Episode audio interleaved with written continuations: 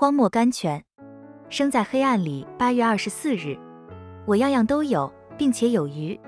圣经腓立比书四章十八节，在我一本园艺书籍里面有一篇叫做《生在黑暗里的花》，内中讲到有一种小花是从来不需要日光的。我的先生告诉我说，这种小花不但不怕黑暗，在黑暗里倒反生长得快。灵界里也有同样的小花，它们是生在黑暗里的。使徒保罗写腓立比书信的时候，正在罗马做囚犯。那时候，他一生的事业似乎将要结束了。正是在这样受围困的黑暗里，花开放的特别可爱。也许保罗以前已经看见过这些花，但是它们却从没有像今天这样浓郁美丽的。神的话替他揭开了一个他以前从来没有看见过的宝藏。